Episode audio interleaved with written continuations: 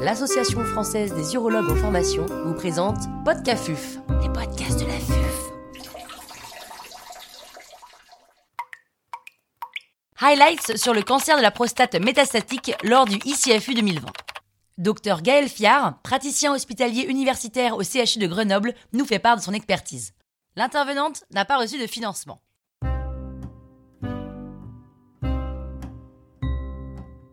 Quelle nouveauté dans la prise en charge du cancer de la prostate résistant à la castration non métastatique alors le congrès a permis de refaire le point sur cette catégorie de patients très particulière euh, qui sont les patients qui évoluent vers la résistance à la castration mais qui n'ont pas de métastase mise en évidence sur le bilan radiologique.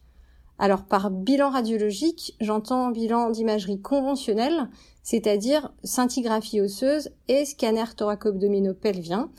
Euh, les imageries métaboliques euh, type TEP à la colline ou au PSMA euh, ne sont pas utilisées dans la définition chez ces patients.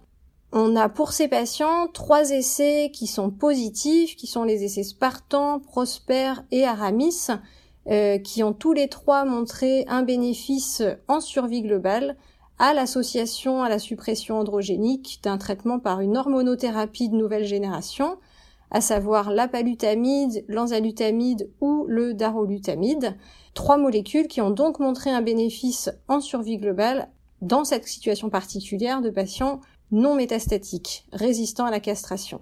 Pour autant, faut-il proposer ces traitements à tous nos patients qui évoluent vers la résistance à la castration et qui n'ont pas de métastase? La réponse est non. Pour que le patient bénéficie du traitement, il faut qu'il soit considéré à haut risque, c'est-à-dire avec un temps de doublement du PSA inférieur à 10 mois. Quelle nouveauté dans la prise en charge du cancer de la prostate métastatique hormonosensible? Alors beaucoup de nouveautés cette année au congrès chez les patients métastatiques euh, hormonosensibles. On rappelle que en 2020, le traitement par suppression androgénique seul n'est plus le standard.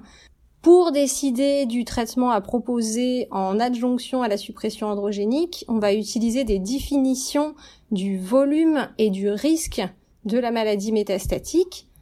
Donc pour ce qui est du volume, on va le définir selon l'essai Charted, avec des patients qui seront à haut volume lorsqu'ils auront des métastases viscérales ou quatre métastases osseuses ou plus. Concernant le risque, on se base sur la définition de l'essai Latitude, où les patients étaient considérés à haut risque dès lors qu'ils présentaient deux facteurs de risque parmi les trois facteurs suivants, trois lésions osseuses ou plus, présence de métastases viscérales, score de Gleason 8 ou plus.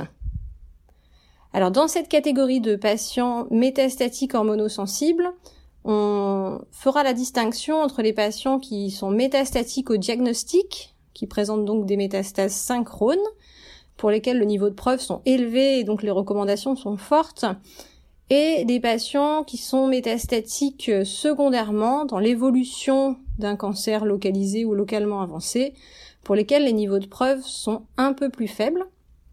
Donc concernant les métastases synchrones, on va avoir globalement quatre euh, molécules à proposer aux patients de haut volume, haut risque.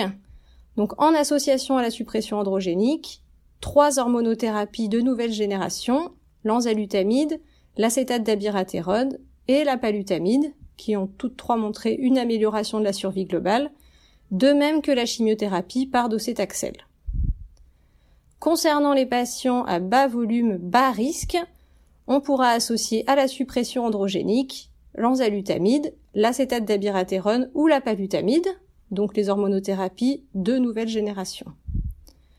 Dans cette catégorie de patients particulières, donc les patients à bas volume et bas risque, est recommandée maintenant la proposition d'une radiothérapie prostatique, puisque celle-ci, dans l'essai Stampede, a montré un bénéfice en survie globale lorsque réalisée dans ce groupe de patients.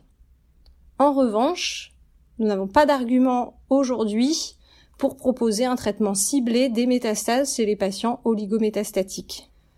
Concernant les patients métastatiques de manière métachrone, c'est-à-dire d'évolution métastatique secondaire à un traitement local, euh, les niveaux de preuve sont un peu moins élevés et on peut proposer en association à la suppression androgénique de rajouter une hormonothérapie de nouvelle génération par enzalutamide ou apalutamide, qui ont montré une amélioration de la survie sans progression radiologique dans cette indication.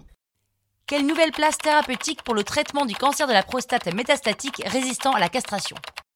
Alors le cancer de la prostate métastatique résistant à la castration est vraiment une entité qui a vu apparaître euh, beaucoup de nouveaux choix thérapeutiques euh, dans une situation qui il y a quelques années était un peu une impasse avec la seule proposition de la chimiothérapie par docétaxel.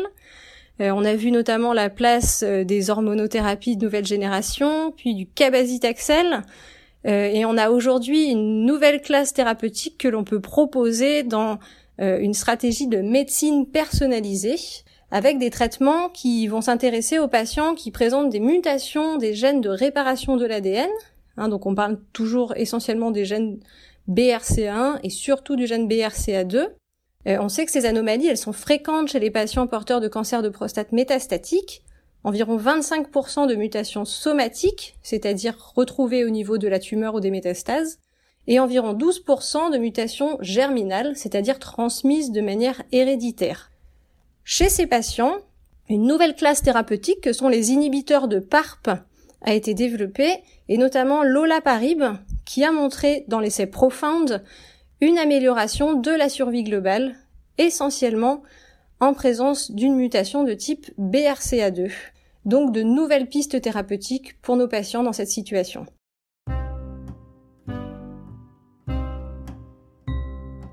Un grand merci au docteur Gaël Fiard pour ses conseils précieux. C'était Podcafuf, les podcasts